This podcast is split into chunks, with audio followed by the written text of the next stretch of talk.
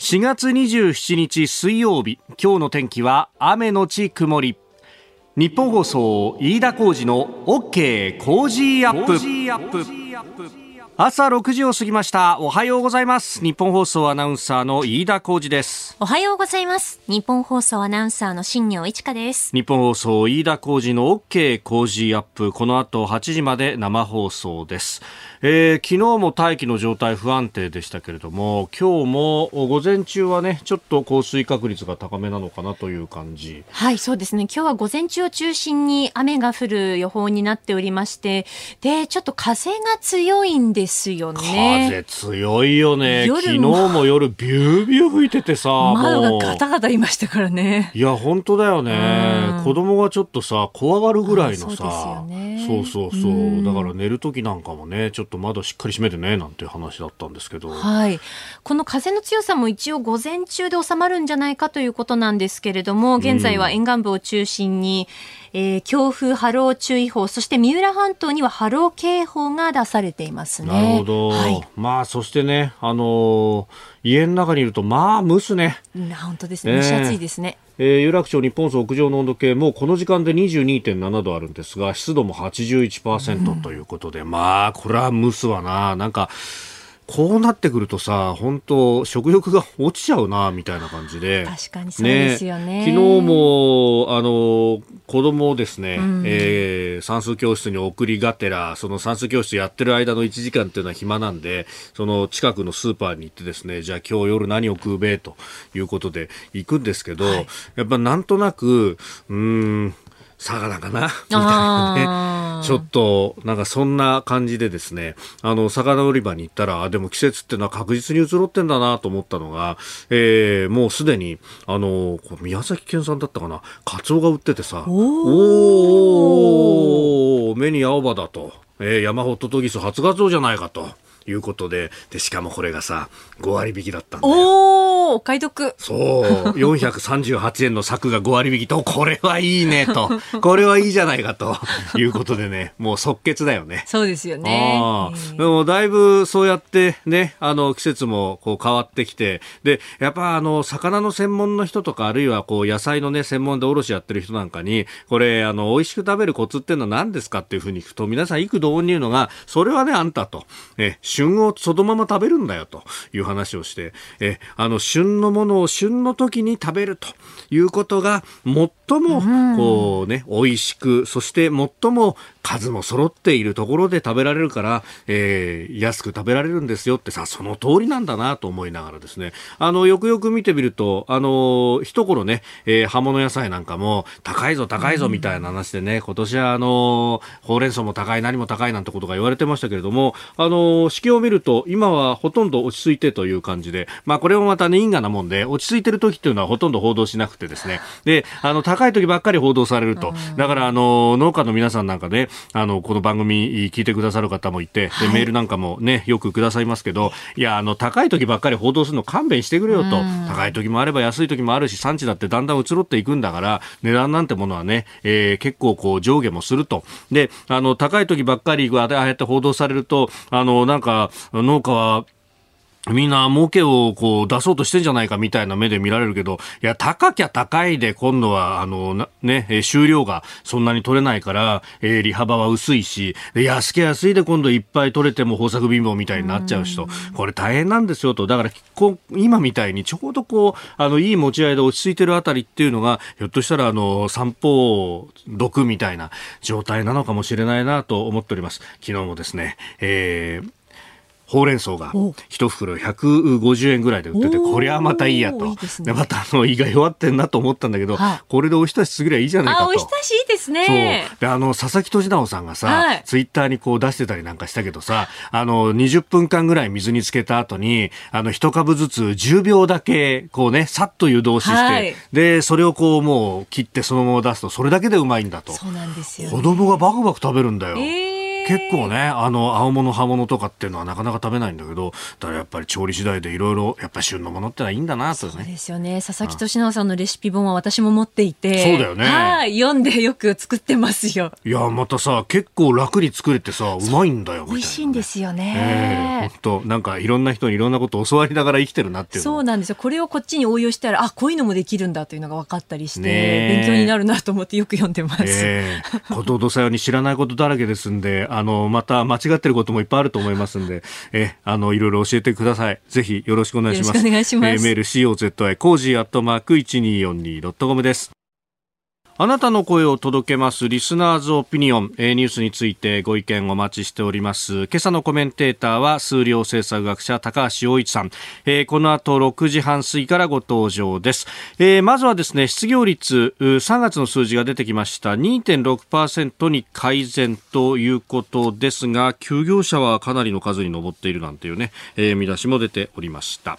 えー、それからあニュース7時またぎ6時50分過ぎからあ15分ぐらいにわたってね、えー、ニュースを掘り下げます、えー、岸田総理が韓国の代表団と面会をしたというニュースであります、えー、そして7時10分過ぎのおはようニュースネットワークのゾーン、えー、昨日総理夕方6時から会見を行いました、えー、物価高対応の緊急対策正式に決定発表がありました、えー、それから知床観光船の遭難事故測量船を使って水深100メートルの海底まで捜索へというニュース、えー、さらに教えてニュースキーワードのゾーンでは新デジタル官に、まあ、デジタル庁の事務方トップですが、民間の浅沼隆就任というニュース、そして7時40分過ぎスクープアップのゾーンでは、えー、昨夜、えー、岸田総理大臣ゼレンスキーウクライナ大統領と電話会談をしております。ここが気になるのコーナー。まずはですね、停電に関する情報が入っております。えー、東京電力パワーグリッドによりますと現在神奈川県の湯河原町のおよそ730件、えー、茨城県鹿島市のおよそ660件、えー、栃木県足利市のおよそ180件で停電が発生しています。お住まいの方ご注意ください、えー、神奈川県小田原市と南足柄市で発生していた停電は復旧したということであります、えー、停電に関する情報また新しい情報入り次第お伝えしてまいります。さて、えー、スタジオ長官各紙入ってまいりました。あ週末に起こりました知床の観光船の事故、えー、これについて一面トップ各紙というところです、朝日新聞観光船救命胴衣えー、キサセロ沈むかも、えー、事故直前の無線通報者が証言と。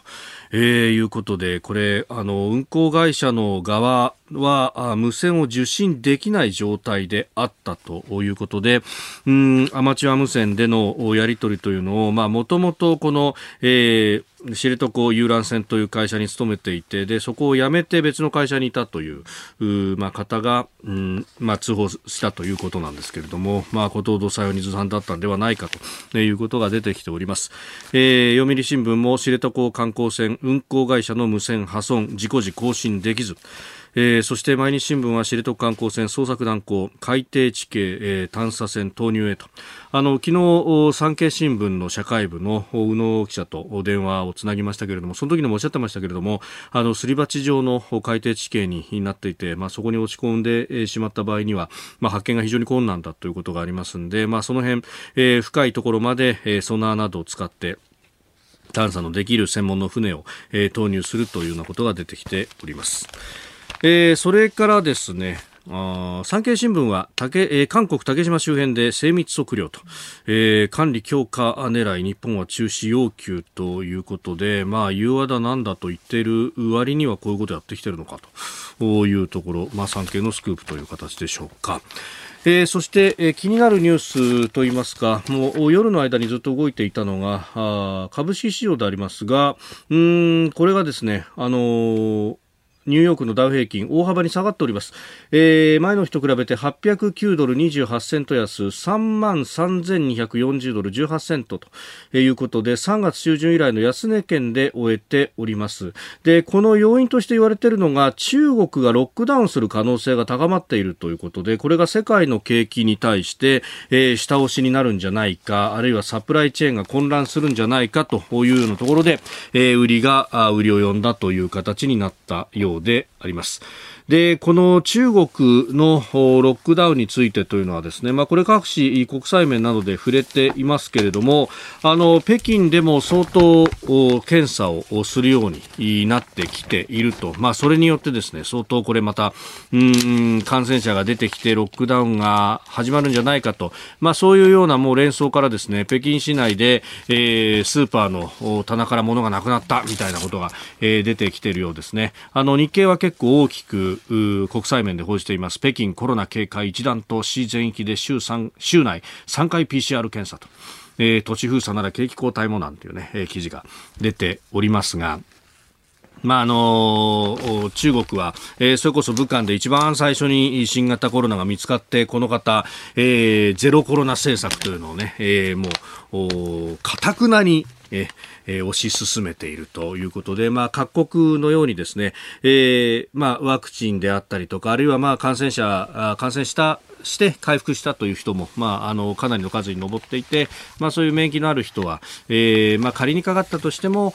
それほど重症化しないと。で重症化するリスクのある人たちを中心に、えー、守っていきましょうねという形に変えてますけれどもこの中国に関しては、えー、もう感染者は隔離するのみならず感染者が出た例えばマンションに住んでる人はみんな隔離だとかですね、えー、もう相当こう強引なことをやっていてでこれ上海なんかではもうかなり不満も高まっているると、一部社会不安もなんて話も出ておりますが、まあこれ、社会生活ほとんど麻痺している状態で、これかなりいろんなところに影響が出ています。で、今、あの、物流関係とか、ね、えー、あるいは、あの、メーカーだとかですね、えー、の方々など、海外からこう部品だとか製品をこうね、持ってくるっていう人たちが本当に今頭抱えている状態で、まず上海港が動かないと。で、これが、あの、コンテナのハブのようになっていてですね、例えば東南アジアとか中東方面から物を運んでできますよと。で、えー、一旦上海に集合させて、そこで積み替えて、例えば日本向けの船に、えー、仕立て直してみたいな、えー、ことをこうやっているんだけれども、その上海の港っていうのは全く動かないと。で、えー、これがまあ、煽りを食う形で、他の港にも影響が出てきていると。で、あのー、まあ、あるね、医療品関係の人に聞いたんですけども、あの、結局、うちは、あの、上海ではなくて別のところから製品出してるから影響ないかなと思っていたら、上海が止まっちゃってるから、その煽り食って他の船が、えー、別の港にやってくると、そうするとそこも麻痺しだしているんです、なんて言って。だからもう、あの、これドミノ倒しのような状態になってくると。で、これが今まだ顕在化してないですけれども、これから、あの、夏、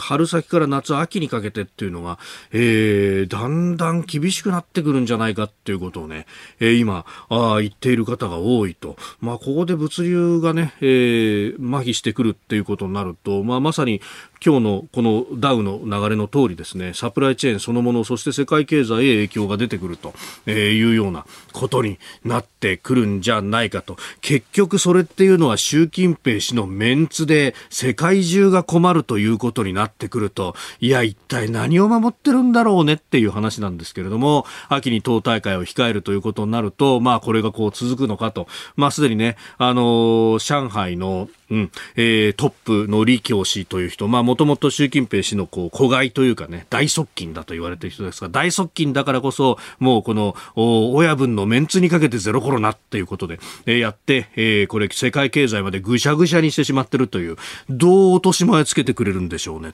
ということも思うところであります。この時間からコメンテーターの方々ご出演です。えー、今朝は、あ大蔵省入省、財務省の理財局、資金企画室長や内閣参事官なども歴任されました数量政策学者、高橋洋一さんです。おはようございます。おはようございます。よろしくお願いします。よろしくお願いします。さあ、まずですね、えー、昨日出ました失業率、3月の数字が2.6%に改善したぞというふうに出てますけれども、えー、足元のこの雇用ってどう見たらいいですか？これね、あの、はい、雇用統計って、あの、失業率統計、え。ー、特にそうなんですけどね、はい、あの、経済指標の中ではね、うん、あの、遅行指標って言われてるんです。遅行指標。指標って遅れてから、遅れて出てくるってやつですね。うん、だから大体この手の経済、あの、まあ、失業率統計みたいんですとね、まあ、半年ぐらい前のあの状況を、はい、まあ結構反映してるとかいう感じなんですね。じゃあこれ3月のだから去年の去年の10、12月ぐらいの感じなんですよ。なるほど。うん。それでその頃ってあれでしょ？あのほら、コロナもなくて。あ、確かにオミクロンの流行の前ですもんね。オミクロン流行の前で結構良かったでしょ、うん、はい。秋口は良かった、秋口は良かったって。まあそういうのが結構出てくるって、そんなようなあの解釈した方がいいんですね。だからこれで見ると、足元っておっしゃったけど、はい、足元じゃなくてかなり前の方の話です。だからそういうのが出てくるんでね。だからその意味でね、ああ、良くなってると言うんじゃなくて、良くなっていた。いた。ああ というふうに読むのが、あの、普通なんでね。あの、要するに、足元とかそういうことじゃちょっとないんで。ないんですね。だからちょっと、後の、あのね、あ去年はちょっとあれかな、秋口は、うん、あの、うん、経済活動も多かったなと。なるほど。うん。結構良かったな、というふうなところが出てきてるということです。じゃ逆に言うとあれですね、これから先考えると、1、3月は本当大変ですもんね。結構ね、あれでしょ？あの、行動制限したし、はい、あの、いろいろ規制したでしょ、えー、でそうすると、あんま良くなってないはずなんで、ただその時には雇用調整助成金にちょっと抑えていたと。見かけはね、抑えていたと。はい、だからそういうのが、あの、なくなってくるね、えー、ちょっと半年ぐらい先とかね、はい、そういうのを見ると結構、結構きつくなるでしょ？うというふうに予測する。私なんかしてますけどね。なるほど。うん、まあ確かにこの休業者数を見ると210万人と、まあ去年1年間の数字ですけれども、えーえー、これは相当高いというような指摘もあります、ね、まあそうですよね。一昨年よりはまあましだけども。そうですね。だから、あの、ちょっと前を見てるだけなんで、あの、案外、あの、雇用の話っていうのは、うん、あの、これからの話を見るのはなかなかちょっと大変で、他の数字で見ていくんですけどね。うん。他の数字というと、どういうものですか、えー、とね、まあ、基本的には、あの、総需要と総供給の差の GDP ギャップっていうのが一番大きいですね。これが、あの、結構足元の話になるから、それから半年後ぐらいに、実は GDP ギャップが大きいと失業率は上がる方向って、そういう形になりますね。半年、半年後ぐらいにね。だから、あの、今度 GDP ギャップが出てくるのは、はい、ゴールデンウィークの後ですかね。えっ、ー、と、1、3が出てくるのが。はい。ええ、でちょっとあんま良くないはずですけどね。で、そのためにね、あの、いろんな細工をしてて、はい、統計のやり方を変えたりしてる。ちょっとその影響は予測今、ちょっと見てるんだけど、ものすごいごちょごちょ変えてるから、あの、ちょっとよ変な感じがしますね。見か見か見か見かけの数字はいいかもしれないなという気はしますけどね。統計改定するとき大体そうなんですよ。はあ、うん、まあそうか。いい数字が出るように改定すると。うん、ある程度そう。はあ、えー、これはあの中身の要素を変えてくるんですか？中身とかね、計測のやり方ちょっと変えるんでね、これ結構大変なんですよね。だから、あの、前の通りだとあんまりいい数字が出てこないはずだってことだけ申し上げてきますよ。なるほど。えー、まあね、あの、物価に関しても、携帯電話の料金の下押し分がなくなるとかいろいろ、ね、下押しなくなって4月からね。えー、だから、これは5月に発表になるんですけど、その時に、はい、えー、っと、除く生鮮食品で多分2%は超えると思いますけどね。はいでも、いわゆる高校の除くエネルギーと生鮮食品は超えない。はい、で1%、あ、0.5ぐらいかな。その回だから全然、あの、大した数字じゃないさっき言えば。まあ今ずっとマイナス圏今マイナス1だけどね。えー、マイナス1が0.5ぐらいにはなると思いますけど。ぴょこっと水面には顔出すけどぐらい。でもそんな水面っていう感じではないですね。なるほど。えーえーまあ、経済対策ね、えー、昨日出てきてますんで、はい、その辺は七時またぎのゾーンなどなど、お詳しくお話しいただこうと思っております。お聞きの配信プログラムは日本放送飯田浩司の OK コージーアップの再編集版です。ポッドキャスト YouTube でお聞きのあなた、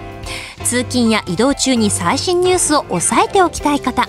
放送内容を少しでも早く知りたい方、スマホやパソコンからラジコのタイムフリー機能を使うと放送中であれば追っかけ再生も可能ですし放送後でも好きな時間に番組のコンテンツを自分で選んでお聞きいただけます。4月から番組が少しリニューアル。6時台に紹介するニュースをボリュームアップしました。ニュース全開でお送りします。そして7時台の後半にはエンタメスポーツのコーナー。こちらもさらに充実したラインナップでお届けします。日本放送のエリア内でお聞きの皆さん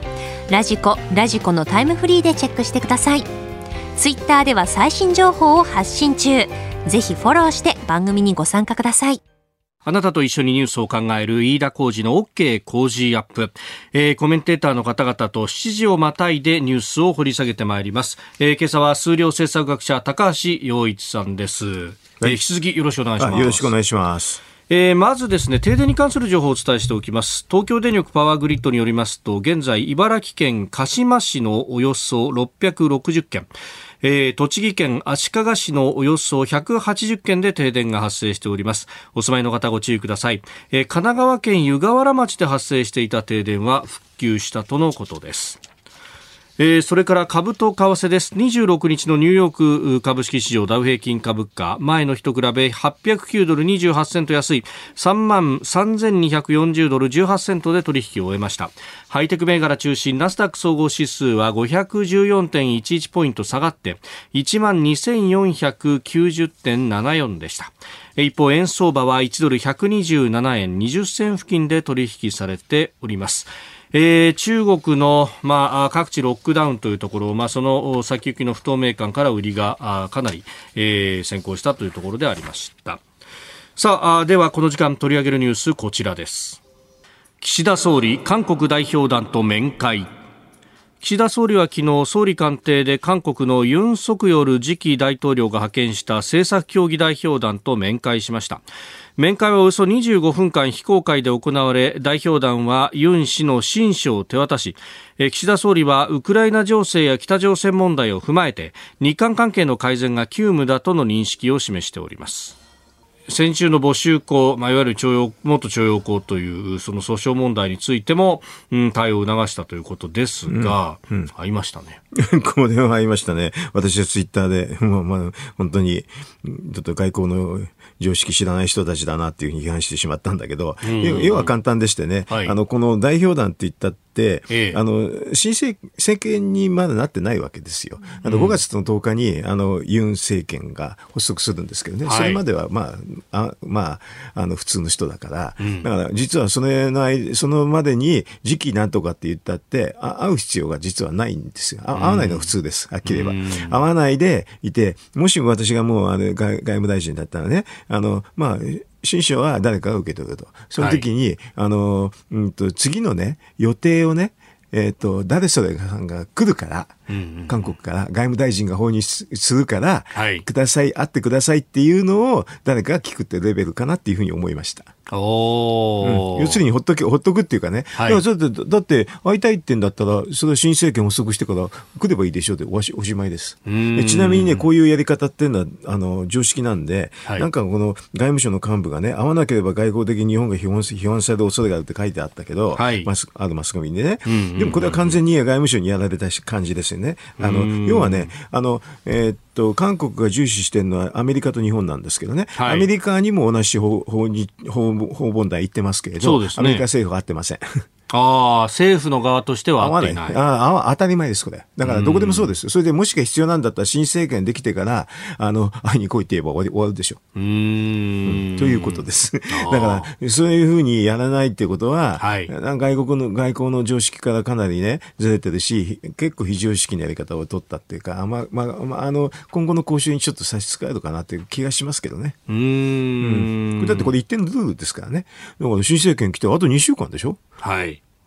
確かに。5月10日には発足しますからね。それから来てくれって言えば終わるじゃないですか。うん。確かに。そういえば、まあこれ立場また逆ですけれども、うん、あの、アメリカの大統領選でトランプさんが勝った時に、えええ、まああの、安倍さんが会いに行きましたけれども、あれも、まああの、本来であれば外交的には違うんだっていうのは、あの当時にね、言われましたよね。その時に、だから安倍さんが自分のリスクで行って、はい、で、かつね、本人本人同士だったでしょ？あの当時そうです、ね、だからその、ね、そういうんだったら、この例外をね、あの、要するに、あの、例外としてね、扱うっていうふうな説明できるかもしれないけど、今回本人でもないでしょ？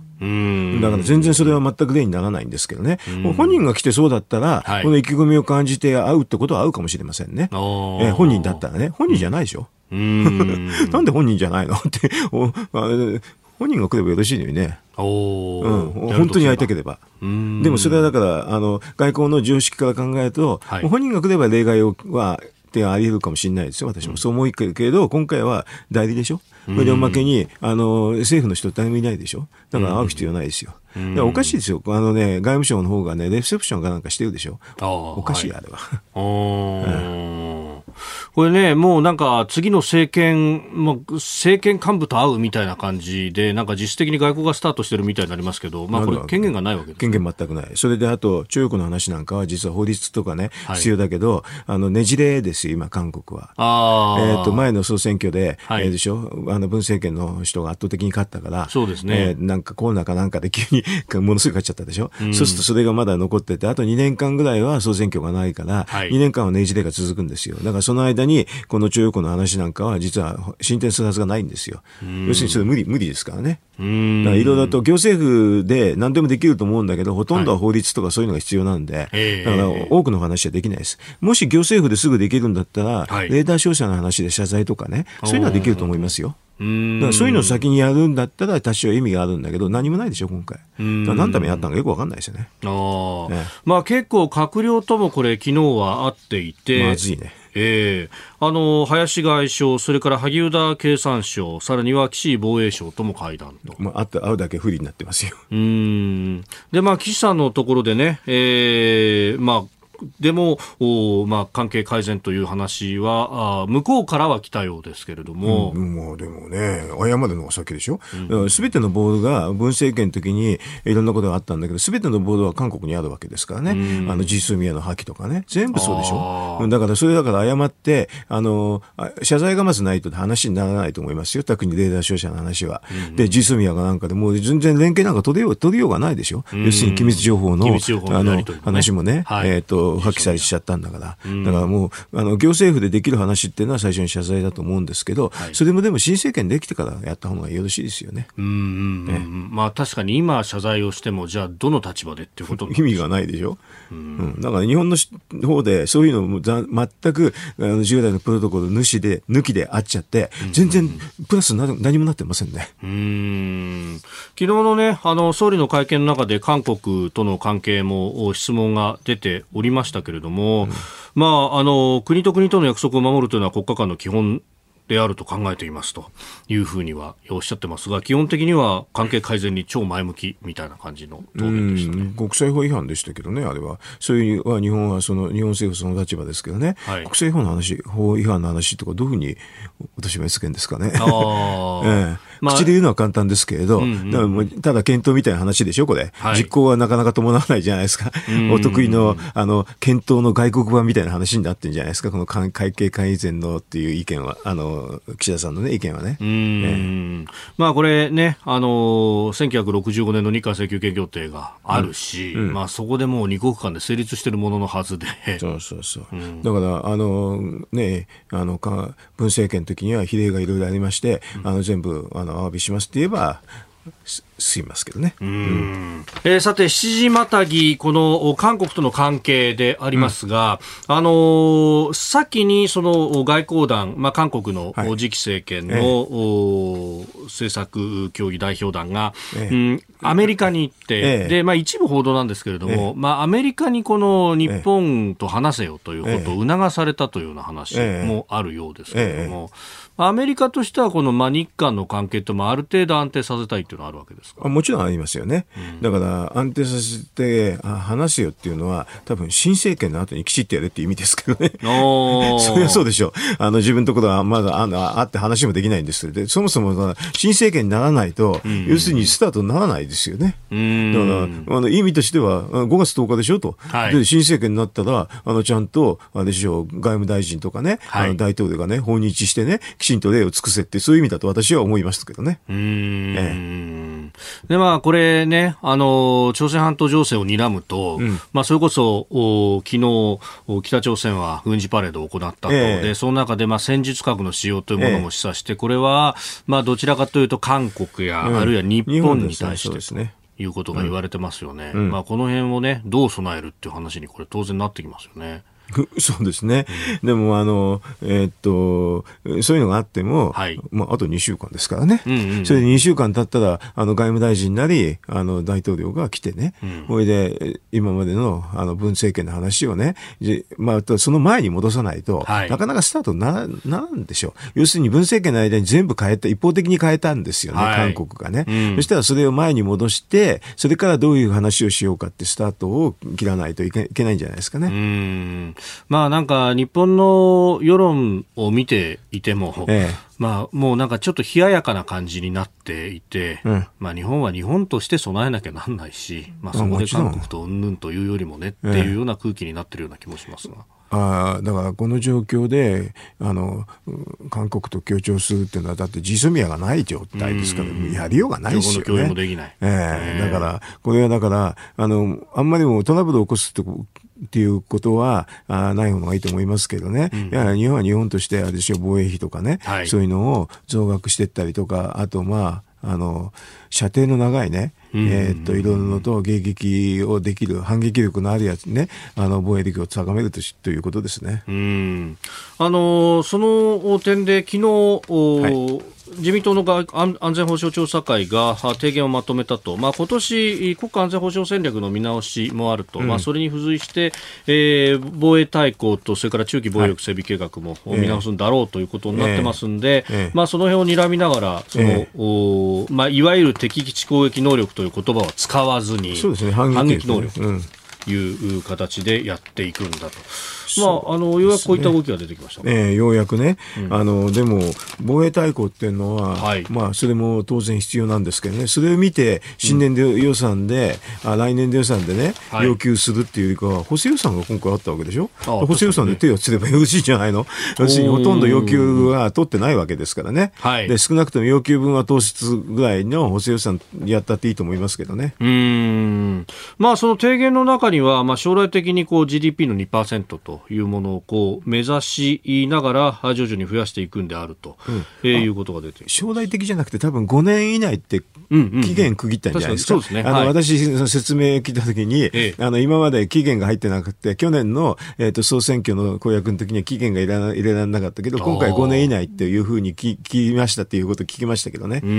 うん、だからそれは当然ですね、つって、期限がないっていうのは意味ないですよね、つってね。うん。だから、あの、5年以内っていうふうに言って、5年って言ってる人もいて、あと、はい、あの、元防衛大臣の中には、えー、あのですね、積み上げじゃなきゃいけないなんてわけのわかんないこと言う人もいるんですけどね。積み上げじゃなきゃいけない。あ、これはね、あの、外交費、防衛費っていうのはね、海はい、海外との関係ですから。これはね、もう政治的にやるしかないです。あの、積み上げじゃないです。ああ、はい、積み上げでいこうとすると、去年これだったから、この、例えば1割増しでみたいな。ことであると。それダメですね。だって、あの、防衛費がアンバランスになると戦争確率が高くなるから、はい、これはだから海外が伸びてる時にはもう目つぶって伸ばすって、それしか、あの、会がないんですよ。うん。積み上げちゃいけないんです。うん。あの昨日茂木派のパーティーの中で茂木さんがあ6兆半ばを来年度予算で確保するということを言ってますけど、これは積み上げの部分、近いですか？いや、まあ、あの、えっ、と、0.2%ずつ5年間だからね、増やしていくっていうと、はい、1兆円ずつ増やしていくって、そういう意味でしょ、多分言ってるのは。ああ、なるほど。計算としてはちょうど合うわけですね。まあ、そんなもんでしょ？で、5年以内の5年ギリギリのところで2%、うんうん、ギリギリのところでやっていくって、そういうことで言ったんじゃないですかね、その話は。あ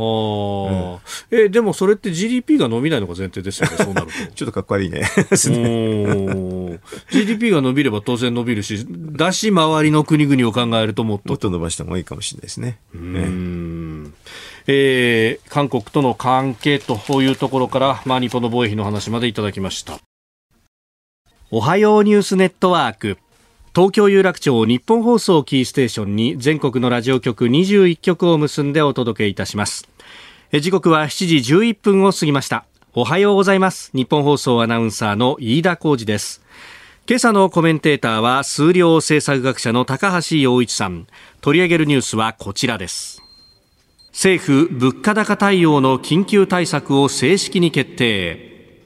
政府は原油価格や物価の高騰に対しガソリン補助金の拡充や生活困窮者支援などを柱とする緊急対策を決定しました。原油価格高騰対策、エネルギーや食料などの安定供給、中小企業対策、生活困窮者対策の4つを柱として、国費およそ6兆2000億円を投じるということです。えー、昨日の夕方6時から記者会見が行われておりました、まあ、緊急対策を発表する岸田総理の声をお聞きいただきます今回の総合緊急対策の一環として5兆円の新型コロナウイルス感染症及び原油価格・物価高騰対策予備費等の確保や、6月以降の燃料油価格の激変緩和事業を内容とする補正予算を今国会に提出、成立を図り、いかなる事態が生じても、国民生活を守り抜けるよう、万全の備えを取ります。えー、ということで、昨日の会見の模様、一部お聞きいただきました。えー、6兆2000億円の国費を投じるということでありますが、うん。どうご覧になりますか？こ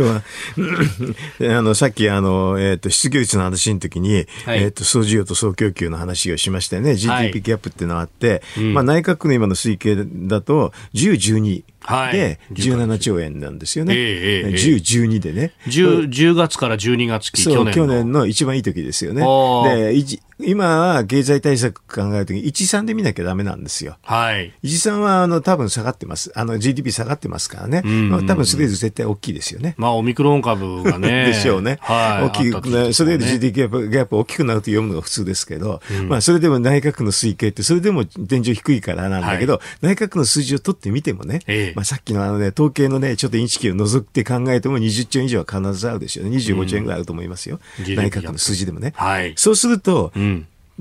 総事業足んないですよね。6兆2000億円。6兆じゃ全く足んないですね。話にならないってレベルですね。だからこれ結構簡単なんだけど、経済対策としては非常にあの単純なケースなんですけどね、はい、エネルギー価格上がる、あと原材料価格上がると、えー、個別の価格上がるってだけでしょ？で、そうしたらそこにかかってる税金が安くするっていう非常に単純な返しだけなんです。だからエネルギー価格を下げるためにガソリン税の減税、はい、トリガーっていうなんかのガソリン税の減税、それとあと、えっ、ー、と、個別の原材料価格が上がった時には、個別物品消費税。だから軽減税率ですよね。あれを適用するってだけなんですよ。だから経済対策ってそういうものでしかないんで、はい、そこを避けるから、全くまともな対策にならないんですね。うんうん、まあ、減税という文字は全く出てこなかったですね。こういうふうにね、個別価格が上がるときに一番有効なんですけどね。はい、一番わかりやすいんですよ。それでもあのガソリン価格なんかもガソリンの減税しないで補助金でやろうとするんでしょ？そうですね。だから補助金でやろうとするから各、各家そういうっていうかね、はい、なかなかあの 届かないですよね。だから、あの、要するに減税でも一番わかりやすくやるの、あの、わかりやすく、国民にわかりやすくやるのが一番簡単なやり方ですけどね。それもすらやらないし、あと全体の規模も、あの、掃除を埋めるだけもないっていうことで、まあ、ちょっとひどい政策ですね、はっきり言えばね。でもそういうのを報道しないかマスコミもね、だから全然これでいいと思っちゃうんでしょうね。あの、もうちょっと言うとあれですよ、多分エネルギー価格の話だとね、はい、世界各国なんか3月からね、もうね、もう EU とアメリカ、はい、イギリス、フランス、ドイツ、みんなね、しっかりとしたエネルギー対策っていうのを抜本的に変えて、それぞれの国の方針をバカンと変えてますよ。それをすら日本にはないから、ちょっと驚き、驚きですね。海外からそういうのたくさんもう、もう、なんかレポートが出てるんですよね。はい、出てるからこっちもそれ読んでるんだけど、そうすると全然日本は何にもないのかなって感じでありますけどね。うん。まあ、このウクライナ、あの、ロシアによるウクライナ侵略があり、そして、うん、まあ、そこ、ロシアからのエネルギーの供給を頼っていた国々は、ソウル、頼るわけにいかないと。それを全部変えてるんですよ。で当然あのドイツはもうね原発なくしちゃったから原発の話がないんですけどね、はい、あの他の国は原発依存なんか話もきちんと書いてあるし、うん、であの昨日の会見でちょこっと原子力話言ったけど具体的に原子力あの規制庁の委員長変わるときになんか抜本政府のね責任でね政治判断でやるって言ったっていいぐらいなのに言わなかったですね。何もしないですね。本当に何もしない政権ですねこのね岸田さんはね。まあ、従来通りその安全が確認された原子力発電所はというような話をしますが、うん、海外からも言われてるんですよ、日本はあの原発あるだろうと、そこをね、はい、再稼働全部すればねあの、ヨーロッパのエネルギー事情が楽になるんだよと。うん。まあ、そうやって回り回ってそうですよね。あの LNG をこっちが 抑えるということになると、うん、原発がね、ある程度やってくれやってくれればいいのにねっていうふうにはよく言われるんですけどね、うん。まあ、そういう動きも全くないし、はい、だからほとんどあれですね、もうエネルギーのところ見ても海外と見劣りすごいするししてますね、はっきり言うと。まあ、本来的にはまあ原子力の技術、あるいは石炭火力だってかなり効率のいいものがあったりなんかもするというところで、これ、技術の目としてはいっぱいあるのに活用できてないっていう感じですか？そうですね。あとね、需要対策なん、需要の方を抑えるのでも、結構やり方あって、これアメリカなんかがやってるんですけどね、あの、断熱効果の高いね、回収に、あの、補助金出すっていうのはあるんですよ。断熱効果高めると、それだけで、あの、実はエネルギーの需要が減るんですよ。うん。これ結構簡単ね、あの、言ってみると、大家さんに、あの、補助金出して回収しろっていう話ですから、い。ろんな景気対策にもなるんですけどね、こういうの簡単に思いつくのにね、と思いますけれど、思い出てこないですね。おで、なんかこう、財政出動が議論に上ろうとすると、すぐに、うん、まあ今物価が上がってるからできないんだとか、あるいは円安だからこれ以上やったら大変なことになるんだみたいなことばっかりがそれは完全に間違いでね、物価上がってませんしね。はい、えー、えー、個別の価格が上がってる個別の価格が上がって、特にエネルギーと原材料ですよね。だから、省エネっていうのを目指すんだったら、あの、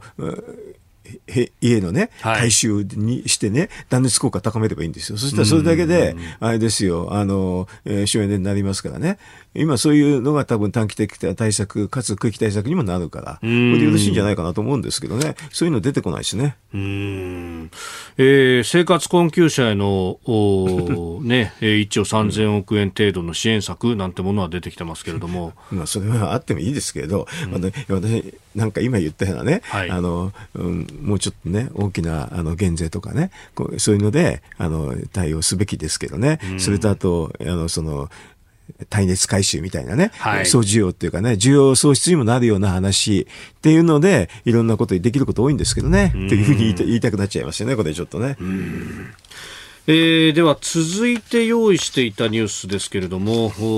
知床観光船の遭難事故であります、えー、北海道知床半島沖で26人が乗った観光船が遭難した事故、えー、海上保安庁は観光船がすでに沈没している可能性もあるとして早ければ今月末にも新たな体制に加えた、えー、測量船で、えー、水深100メートル程度のより深い海底まで範囲を広げ捜索する方針ということです。えー、天陽という測量船、昨日すでに東京台場から出港しているということでありますが、まあ、ソナーを使って、えー、より深い海底の状態を確認すると、うん、いうことのようであります。まあ、これ土曜日のね、えー、昼に第一歩という形でありましたが、もう5日が経つということで。知床ってなんか深いとこもあったりしてすごい複雑らしいですね。はい、ねえ、うん、なんかすり鉢状の地形もあったりとか、うん、あるいは海流によっては渦を巻くようなところもあると。うん、うん。まああの3歳の女の子が発見された海域というのが、うん、まあ、知床の岬の東側。東になってますよね。はい。でこの先にあるのは国後島ということで、まあ、ロシアの、うん、海上保安当局とも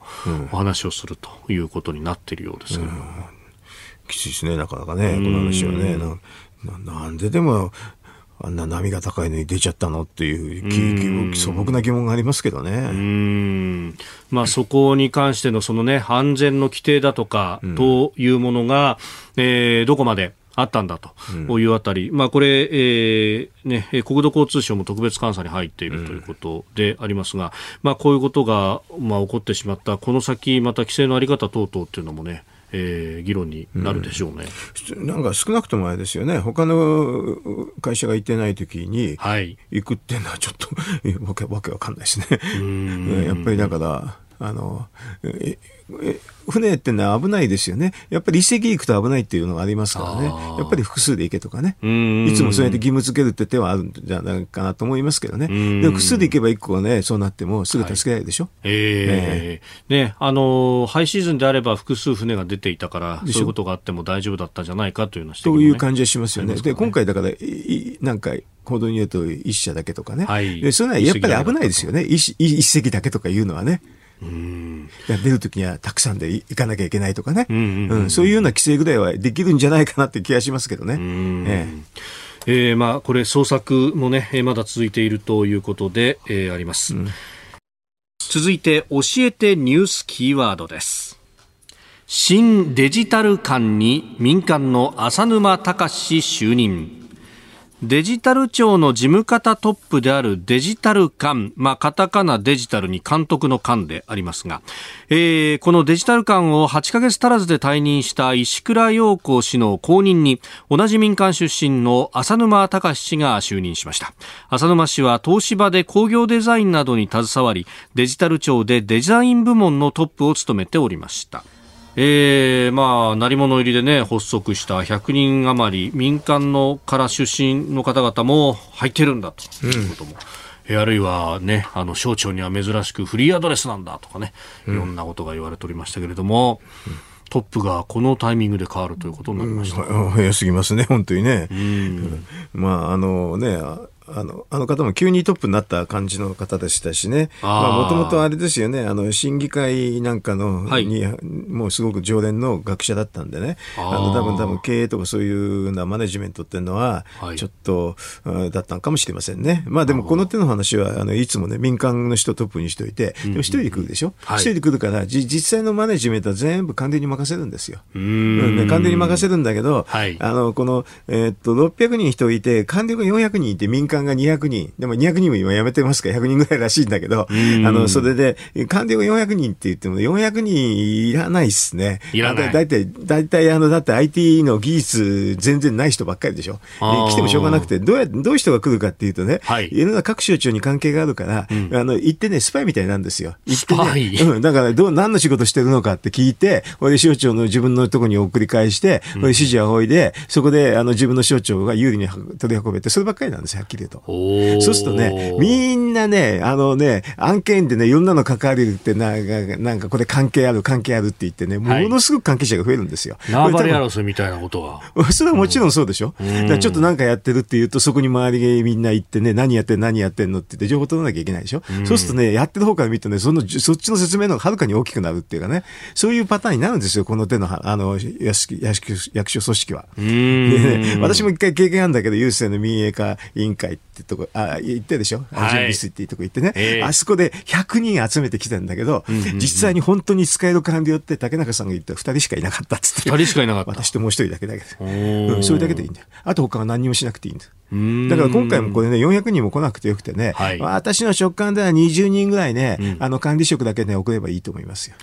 あと他、他、みんな民間に来てもらってやってやってもらってね、で、管理職を与えて、あの、20人ぐらいでいいんだけど、もう担当決めちゃって、他には口出すなっていうのが一番簡単なやり方ですけどね。それしないとね、もうね、なんか鮮度を多くしてなんとかって感じに絶対になります、これ。ああ、まあ実際ね、この、ポロポロ報道が出てきてますけれども、うん、いろんな人に説明したりとか会議があったりとか なんとかで説明ばっかりでほとんど仕事にならないならない。だっていろんな省庁が来てるんでしょ、はい、これで自分とこは説明聞いてなかったって言ったらその省庁が怒られちゃうでしょ、うん、これで出向だからどうせ2年経ったら戻るわけでしょ、はい、その時に何やあのやそこでやったかなってどうでもよくて、ええ、要するに親元に全部移行で動いてますんでね、うん、そうすると全員に説明しなきゃいけない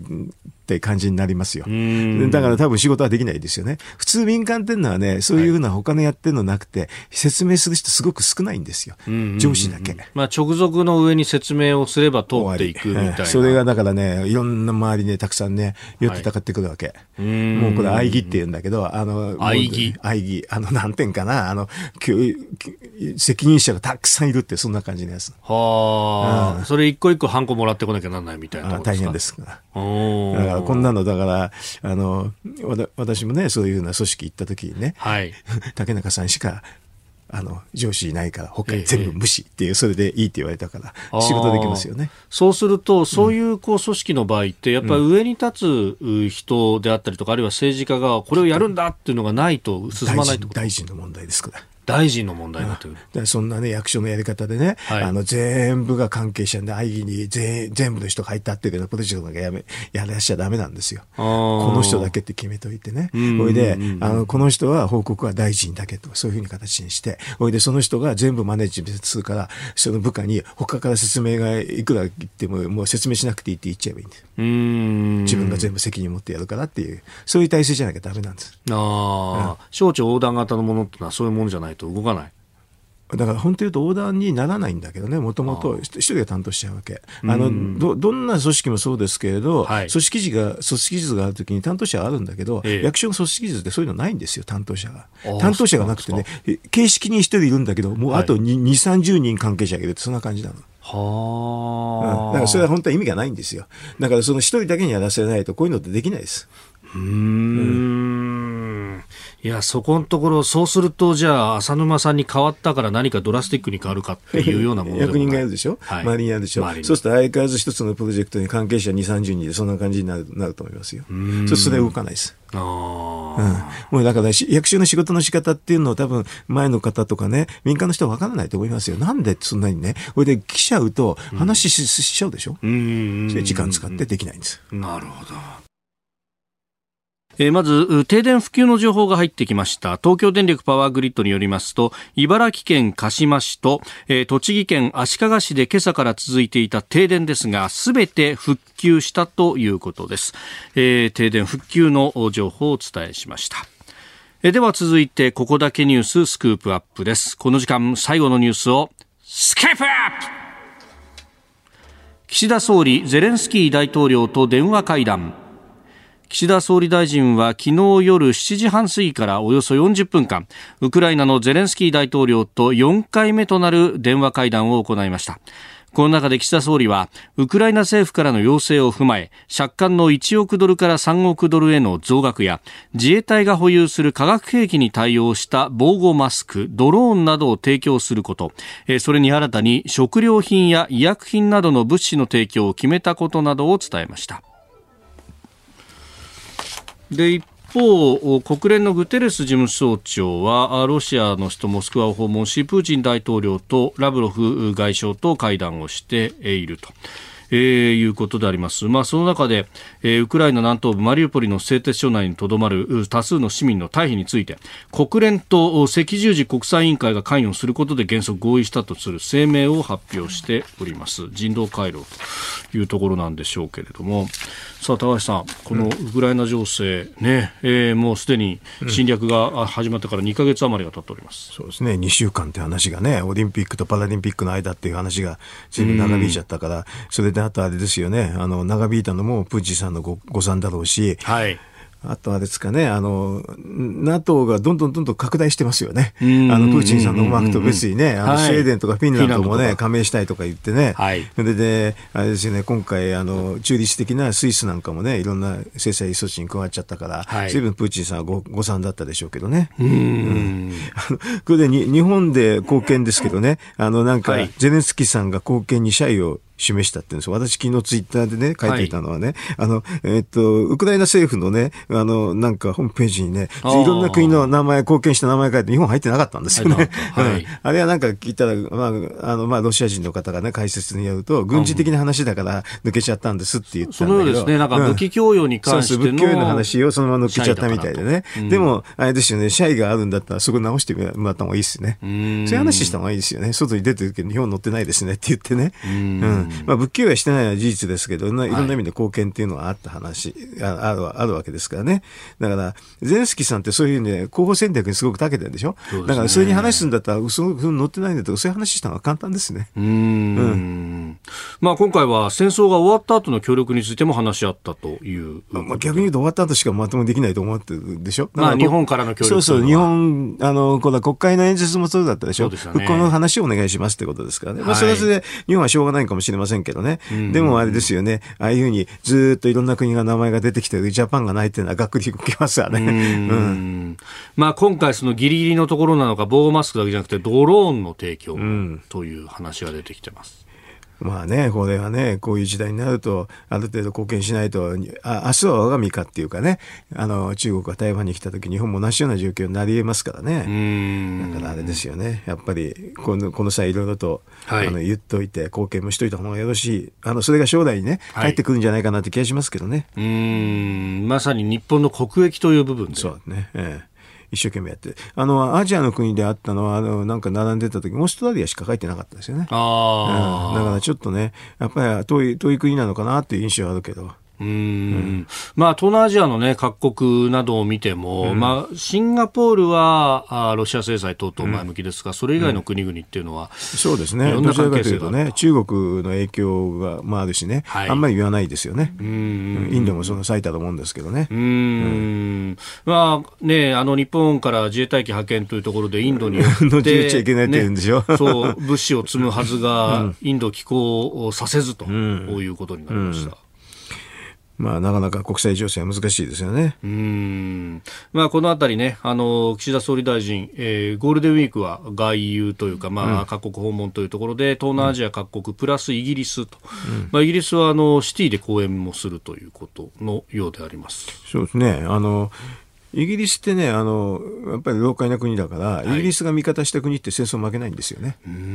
いうふうな神話があるんだけどね、確かにそうですね、確かにそうなんですよ。だから今回もその神話通りだとね、よろしいんじゃないかなっていう。だから日英っていうのは重要ですよね。はい、あの、軍事同盟もいいと思うし、TPP も入ってくれるでしょ？ああ、今ね、うん、交渉の真っ最中でで確か一番イギリスが早い話ですから、はい、イギリスに入ってもらって、えー、そうすると、えー、まあ、あれでしょう、他のね、中国なんかは全くノーチャンスでしょうからね。うん,、それで、あの、うまく使う、日本はね、あの、イギリスと仲良くして、それで、はい、イギリスは EU からも出ちゃったから、TPP にどうぞいらっしゃいいらっしゃいって感じでよろしいんじゃないですかね。それで、あと日米とともに日英同盟でもあればね、はい、えー、あの、あれば非常に結構ですよね。あの、核大国ですからね。あうん、核大国2つぐらいと同盟結んでるって日本としてはいいと思い思いますけどね。アメリカだってやってくれるかどうか分かんないじゃないですか。ああ、一国にすべて頼りきりということになると。今、あのね、あの、なんか、核の、あの、利用、拡大利用のところで協議はしてますけれど、はい、シェアリングだとかなんとか、ね、シェアリングはなかなかいかないですよね。そうすると、あの、源泉を実はアメリカに頼らなくても、あの、イギリスに頼る手はありますよね。おうん。そうですよね。イギリスも持ってますもんね。持ってますよ。そして、まあ、その辺の技術を、あの、オーカスの枠組みの中でという、ね、入れれば一番よろしいですよね。だからあれはオーカス、打診があったっていうのはあんまりない、日本はちょっと情報漏洩が危ないんじゃないかなって気がするんだし、あとあれですよね、イギリスってもともと、あの、なんていうかな、あの、ジェームズ・ボンドの話じゃないけど、MI6 みたいな、ヒューミントとか非常に強い、情報機関あのね、人的な、あのね、情報に強いところでしょ。はい、だからそういうところとね、組むってのはよろしいと思いますけどね。あなたと一緒に作る朝のニュース番組飯田浩二の OK コージーアップ。日本放送の放送エリア外でお聞きのあなたそして海外でお聞きのあなた。今朝もポッドキャスト YouTube でご愛聴いただきましてありがとうございました。飯田浩司の OK Cozy up。東京有楽町ニッポン放送で月曜日から金曜日朝6時から8時まで生放送でお送りしています。番組ホームページでは登場いただくコメンテーターのラインナップや放送内容の原稿化された記事など情報盛りだくさんです。また公式ツイッターでは平日は毎日最新情報を配信中。ぜひチェックしてみてください。そしてもう一つ飯田浩司アナウンサーが「夕刊フジ」で毎週火曜日に連載中。飯田浩二の「そこまで言うか」こちらもぜひご覧になってください。忙しい朝そして移動中ニュースを少し深く知りたい時ぜひ AM、FM、ラジコはもちろん日本放送のポッドキャスト YouTube でお楽しみください。